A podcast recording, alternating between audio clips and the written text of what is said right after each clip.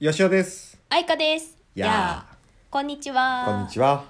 この番組では心理学と引き寄せの法則を用いてパートナーシップや人生がうまくいく方法についてお伝えしています。はい。やいやいやいやいや、 もう言ったからー。、なんですか。やったからな。うんでははいはい。今回のテーマは、うん。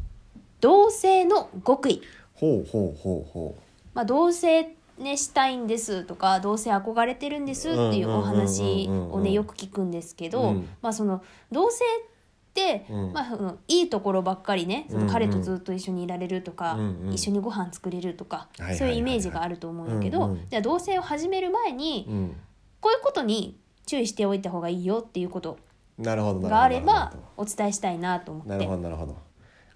同性の極意ですね、うん注意点ですね。これはもう簡単で一個しかないです。はい、はい。あの自分の価値観を押し付けない。なるほど。はい。なんかよくあいあの人はああでこうで例えばね、うん、えっ、とうちもよくありましたよ。うん、食後の食器を片付けない問 題ありましたよありましたね。うん例えばあの人が片付けてくんない片付けろようん、うん、で押し付けたりとか、否定したりしたら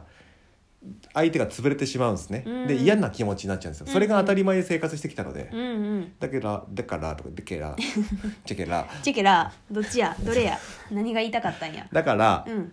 何が大事かっていうとまずその相手の当たり前を認めてあげるなるほどで僕の当たり前も認めてもらう、うんうんでじゃあこのわたお互いの当たり前を認めた上で新しい当たり前を作りましょうおおこれが大事なんですよなるほどねだから価値観お互いの価値観を認めてじゃあ自分たちが心地いい価値観を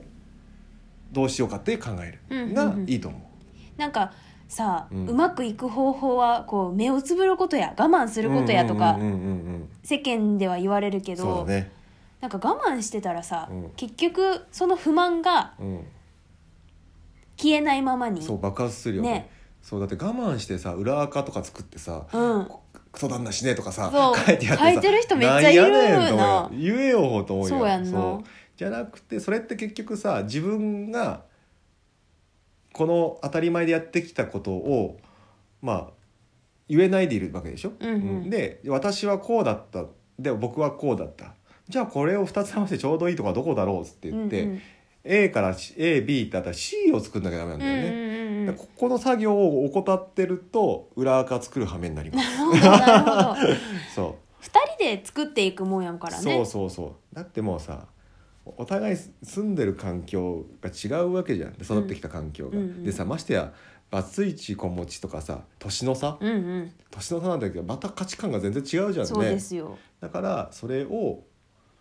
お互いすり合わせて、うんうん、こう新しい価値観を作っていく。うんこれがいいんじゃないかなと思います。ありがとうございます、はい。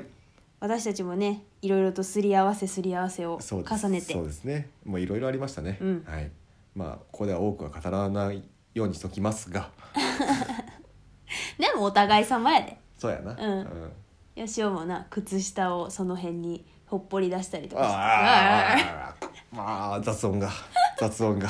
電波障害が起きま雑した音が、うんそうそれをうんなんか靴下この辺に脱ぎやがってとか、うん別のところでやらないだだそうからそれでじゃあ靴下をここに脱がれると何がダメで嫌なのかっていうのをちゃんと伝えるやんねそうやね、うんん洗濯そのまましやすいからここに置いてねとかいう言い方があるからうん うん、不満そうな顔しそうやてな不満でないよそうやなそうだと思う ね洗濯は大変やからなそうやってお互いの価値観をそううんうん、押し付けるんじゃなくていいところをね見つけていきそうまでしすょう。ねやっていきましょう、うん、はいはいということで本日は同性の極意についてお伝えしました、はい本日も最後まで聞いてくださりありがとうございましありがた、とうございましたそれではまた次の放送でお会いしましょうバイバイバイバイ